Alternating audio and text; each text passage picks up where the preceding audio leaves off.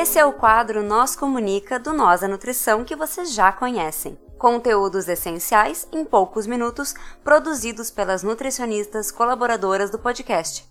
Quer saber mais sobre elas ou sugerir um assunto que você quer ouvir por aqui? Segue a gente no arroba Nós a Nutrição, nós com Z, e manda uma DM por lá ou um tweet se preferir. Bora pro episódio? Seguimos agora com a nutricionista Fernanda Rodrigues. Olá, meu nome é Fernanda, eu sou nutricionista, já participei de alguns episódios aqui no Nós da Nutrição e esse é meu primeiro episódio colaborando com o Nós Comunica. Devido ao meu trabalho cotidiano com transtornos alimentares, resolvi trazer hoje para contribuir com um quadro um debate sobre o transtorno de compulsão alimentar. Alguns mitos, alguns receios, algumas crenças que se tem ao redor desse transtorno. Em geral se conhece ou se é mais popular pelo menos, anorexia e bulimia nervosa. Mas, no entanto, hoje eu vou focar um pouco mais na questão do transtorno da compulsão alimentar. Suas diferenças com exageros alimentares, suas diferenças entre se sentir compulsiva e até receber o diagnóstico. E para começar, é importante entendermos quais são as principais características e manifestações clínicas desse transtorno. É, então, Uh, o transtorno da compulsão alimentar, ele recebia o um nome até o, no, o, ano de 2013 como transtorno de compulsão alimentar periódica. Mas depois de um tempo, ele foi alterado. No, na última atualização do DSM-5, ele recebe o nome então de transtorno de compulsão alimentar. Ele foi inicialmente descrito lá em 1959 né? E hoje se sabe que é uma síndrome caracterizada por episódios recorrentes de compulsão alimentar, sem qualquer comportamento de compensação para evitar um possível ganho de peso. Se caracteriza também como um comer muito mais rápido que o habitual, até que a pessoa se sinta fisicamente desconfortável, muito cheia, por ingerir grandes quantidades de alimentos em um intervalo curto, em um intervalo determinado de tempo, como aproximadamente duas horas, por exemplo. Associado a uma sensação de perda de controle sobre o que ou o quanto se come, a pessoa se sente incapaz de parar ou de limitar o consumo. E sente sentimentos de angústia subjetiva, incluindo vergonha, culpa, humor depressivo. Muitas vezes está associado a uma prática de dietas restritivas e às vezes sentimentos negativos, ou muitas vezes sentimentos negativos relacionados ao peso e à forma corporal. Os episódios de compulsão, eles podem envolver uma grande quantidade de alimentos com perda de controle em um episódio específico, ou ainda em consumo de quantidades repetidas de alimentos em vários episódios menores. Ou seja, a pessoa ela pode sentar e de uma vez só ter um grande consumo alimentar, ou então ter vários episódios menores de pequenas compulsões. Então, quantidades espalhadas ao longo do dia, que se for se avaliar seria um, uma quantidade excessiva. E para ser caracterizado como transtorno de compulsão alimentar, os episódios, ah, então o médico e a equipe multiprofissional para fechar o, o diagnóstico precisam avaliar o número de episódios. E ele deve ocorrer pelo menos uma vez por semana e estar se repetindo nos últimos três meses. Alguns indivíduos continuam tentando restringir a dieta, outros então abandonam completamente qualquer esforço de controle, em razão de sentir os fracassos repetidamente. A maioria tem uma longa história de repetidas tentativas frustradas de fazer dietas restritivas e também sentem-se desesperados acerca de uma dificuldade de controle da ingestão de alimentos. Também é possível diferenciar o nível de gravidade das compulsões. Então, ela pode ser categorizada como leve, se for de 1 a 3 episódios semanais, moderada, de 4 a 7 por semana, grave, de 8 a 13 e extrema, com 14 episódios de compulsão alimentar ou mais.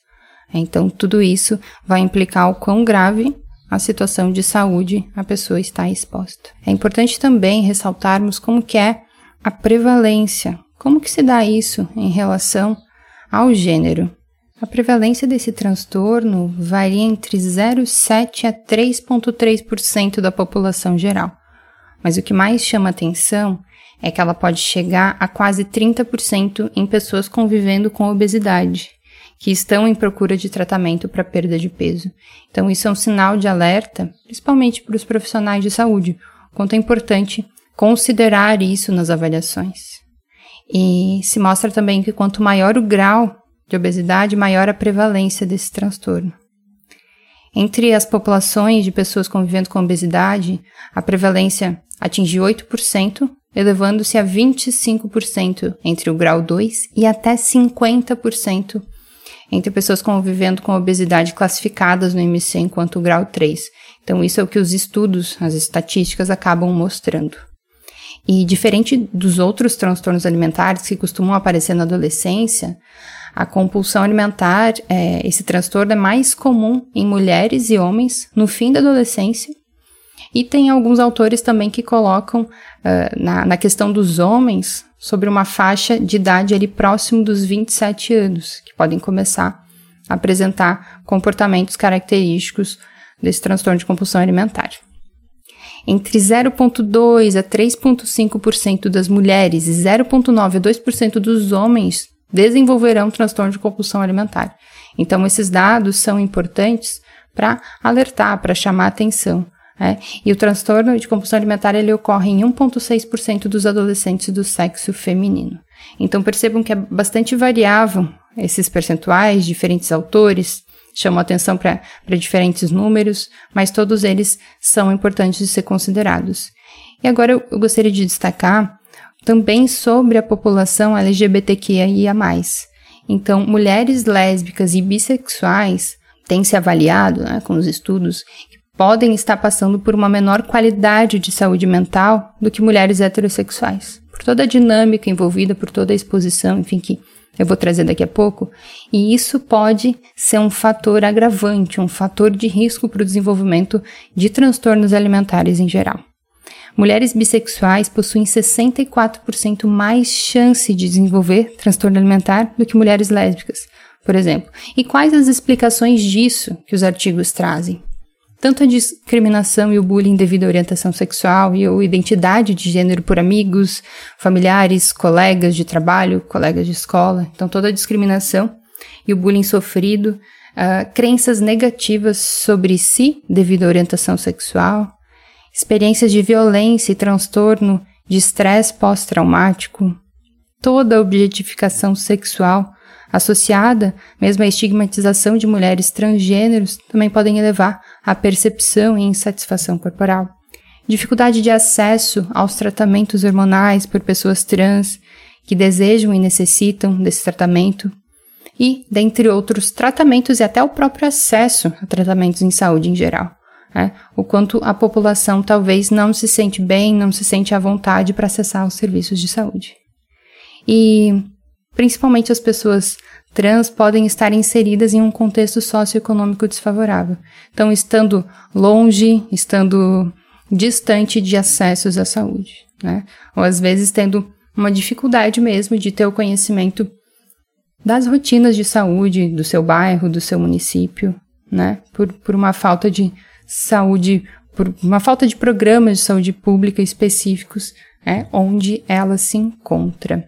Algo que é preciso também destacar, que é muito importante, que tem se popularizado mais, é, ouvi, ouço muito no consultório, ouço, vejo muito isso em dicas no Instagram, por exemplo, de pessoas que se sentem compulsiva. E aí, então, receber muitas dicas de como reduzir a compulsão alimentar, ou que alimentos que se podem consumir para reduzir as, as compulsões. Isso a gente precisa ter muito cuidado, para diferenciar um comer compulsivo, um comer exagerado, uma atitude pontual do próprio transtorno da compulsão alimentar. Né? Então, os episódios de compulsões alimentares, né, para ser, serem encaixados dentro do transtorno, eles devem estar associados ao três ou mais dos seguintes aspectos. Um deles seria comer mais rapidamente do que o normal.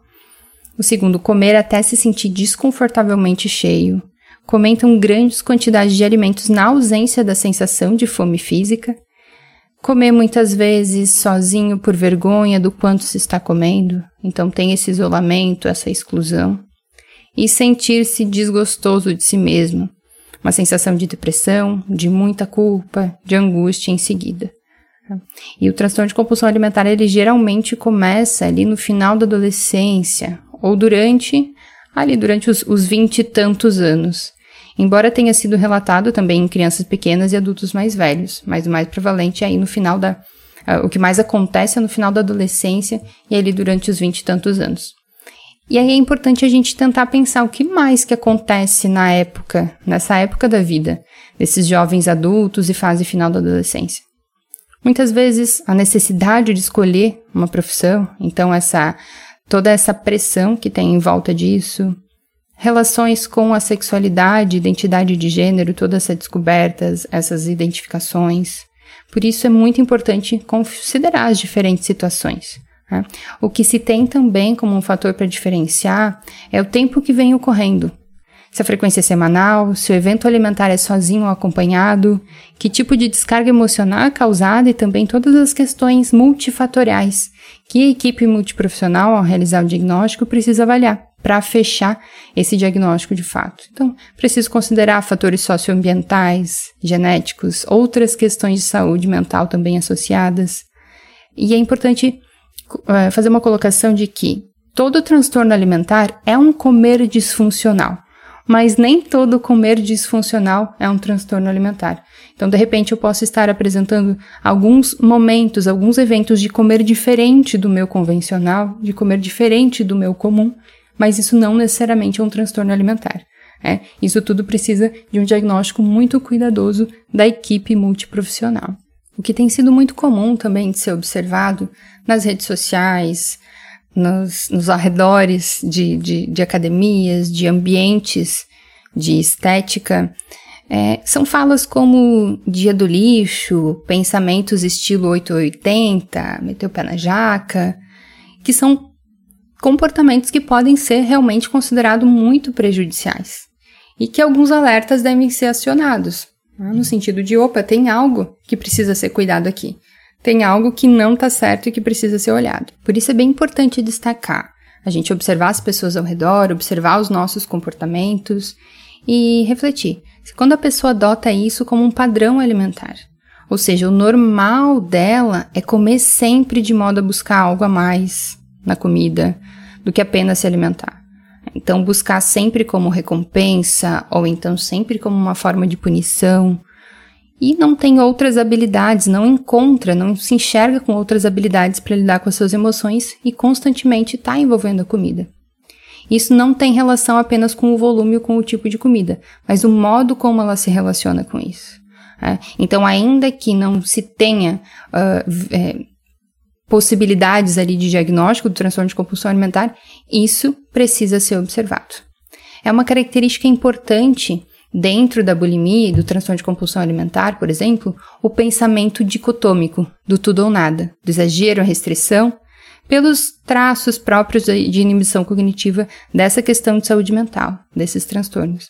Então, por isso, é muito importante ter essa avaliação, ter um acompanhamento, independente se se tem um diagnóstico ou não. Se há um sofrimento, se há um comportamento alimentar alterado, isso precisa ser visto.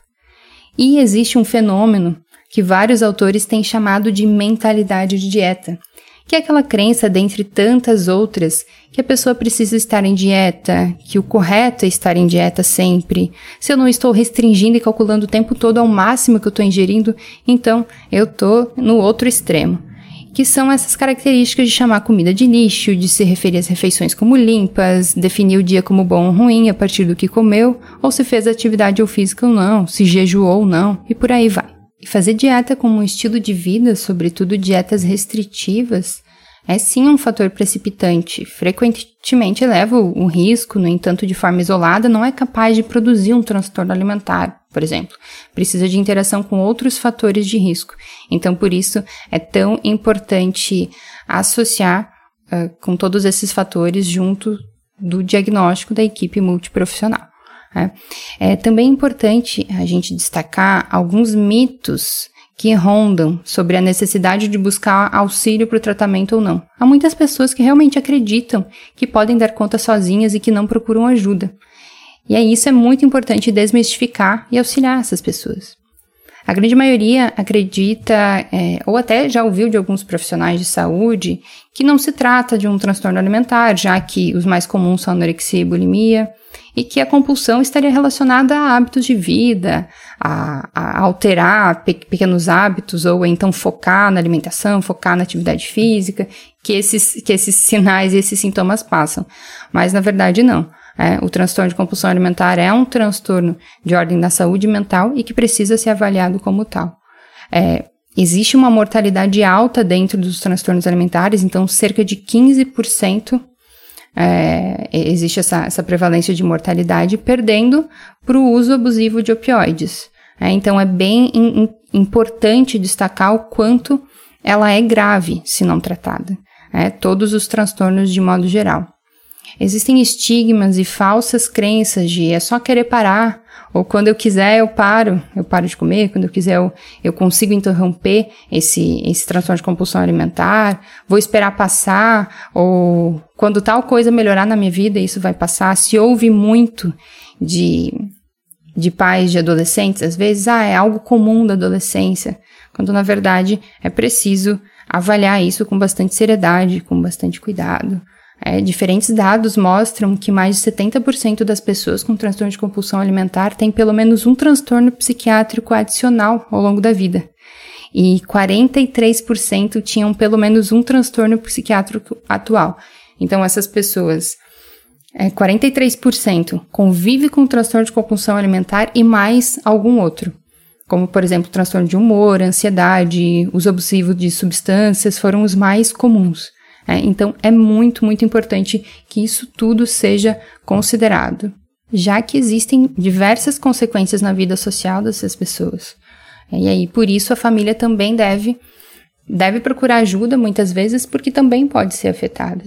É aconselhado que a família esteja presente nas refeições, por exemplo, que converse com as pessoas sobre assuntos diversos, mas que evite ficar focando na comida, Uh, ah, para tentar entendê-la também, procurar se informar mais sobre o assunto, buscar estudar, buscar consultar talvez profissionais de saúde especializados na área para entender como que pode ajudar, para entender o que está acontecendo.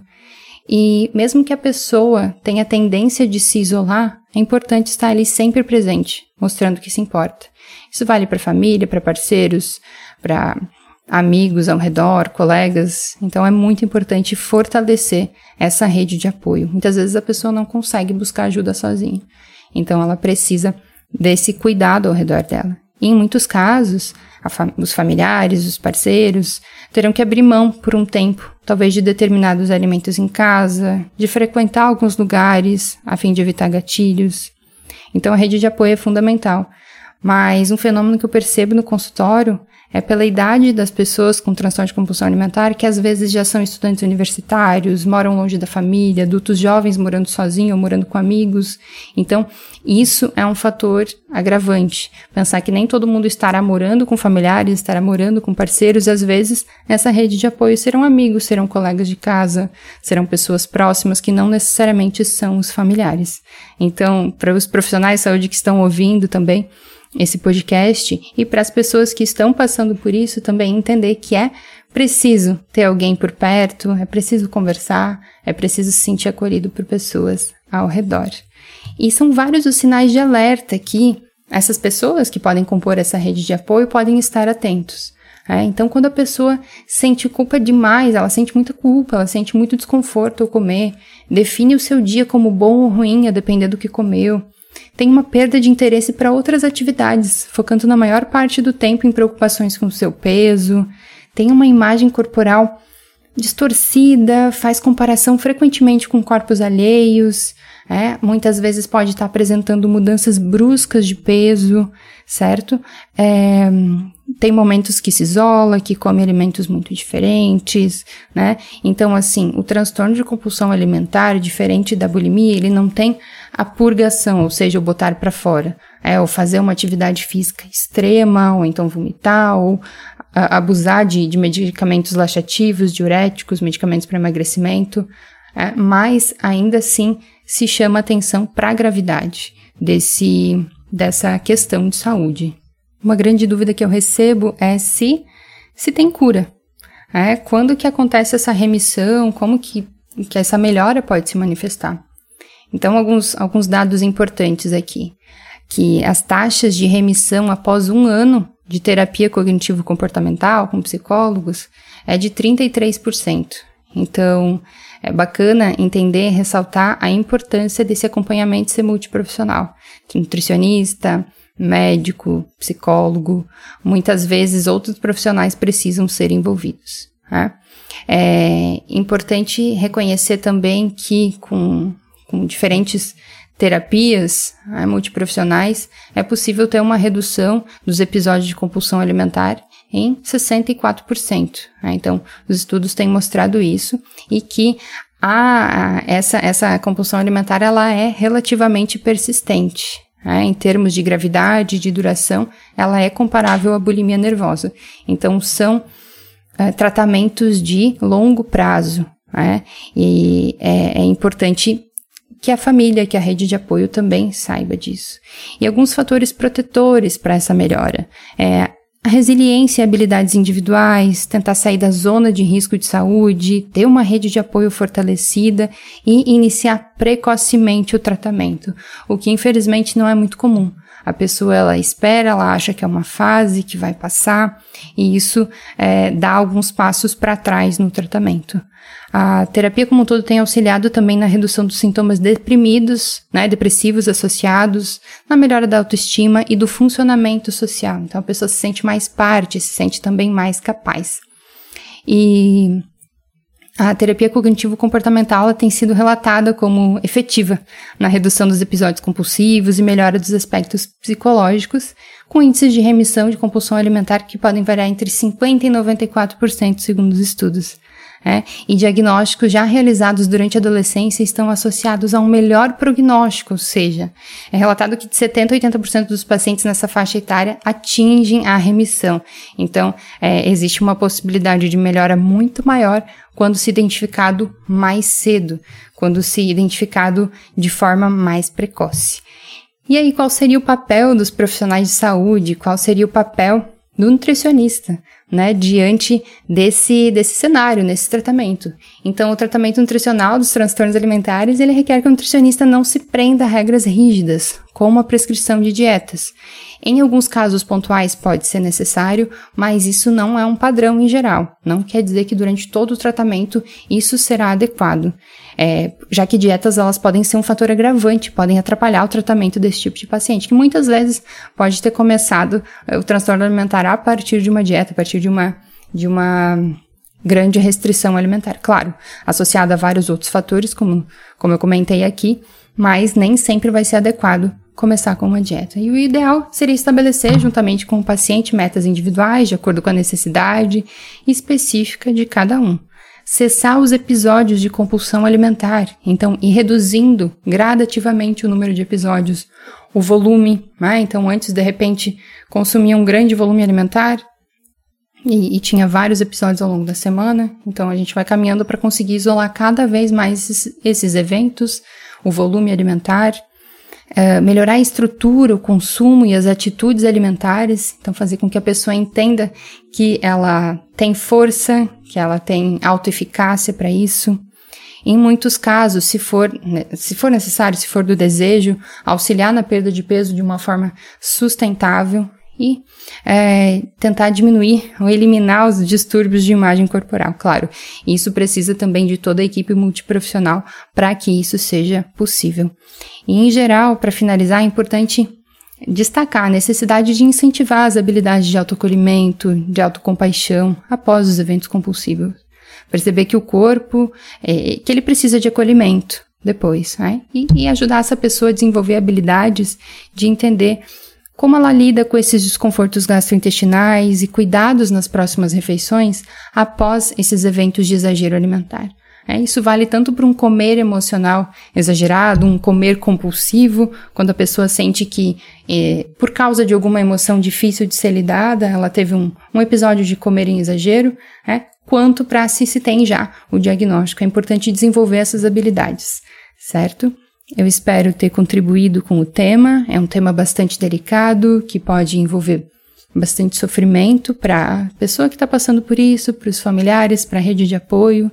Então, conversar, debater, criar espaços é sempre muito importante. Agradeço ao Nós da Nutrição, a esse quadro e até a próxima. É isso aí, pessoal. Vocês ficaram com mais um Nós Comunica. Se vocês querem entrar em contato conosco, vocês nos encontram em todas as redes sociais por arroba Nós da Nutrição, nós com Z, ou vocês podem mandar um e-mail para contato arroba Vocês podem falar conosco ou falar com as Nutris colaboradoras que estão produzindo esse conteúdo sensacional. Entre em contato conosco. Vamos lá. Abraço. Tchau, tchau.